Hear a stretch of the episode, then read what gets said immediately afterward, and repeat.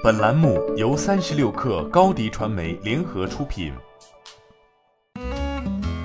本文来自三十六氪作者任雪云。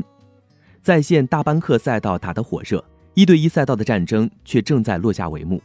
十二月二十九号，根据彭博消息，掌门教育正在考虑规模与美进行 IPO，募资额在三亿美元。掌门教育成立于二零零九年，二零一四年转型线上。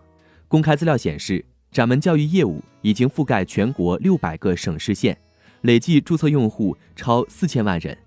旗下子品牌掌门一对一占据垂直赛道近八成市场份额。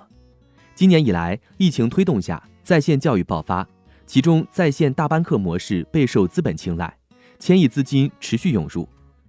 与之相比，一对一模式由于成本高且毛利率低，正在被资本市场所抛弃。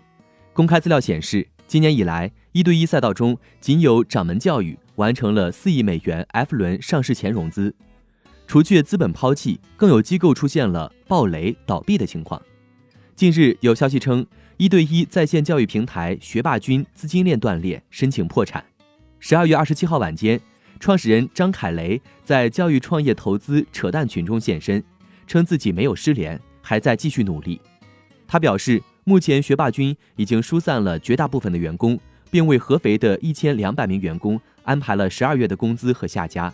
据天眼查数据显示，学霸君成立于二零一三年，二零一六年起，学霸君选择全力压住一对一在线教育赛道，与掌门教育、青青教育、五幺 Talk、VIP Kid 等多家一对一教育企业同台竞技。成立至今，学霸君完成多轮融资。资料显示，二零一八年，学霸君曾宣布一对一在线教育业务实现单月营收破亿，公司全年流水总额过十亿元。目前来看，随着在线大班课赛道竞争加剧，一对一赛道选手面临的挑战将与日俱增。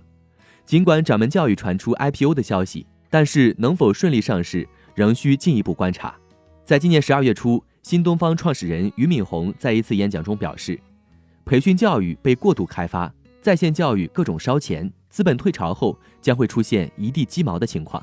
目前一对一教育所经历的洗牌，未来可能会在在线大班课赛道重现。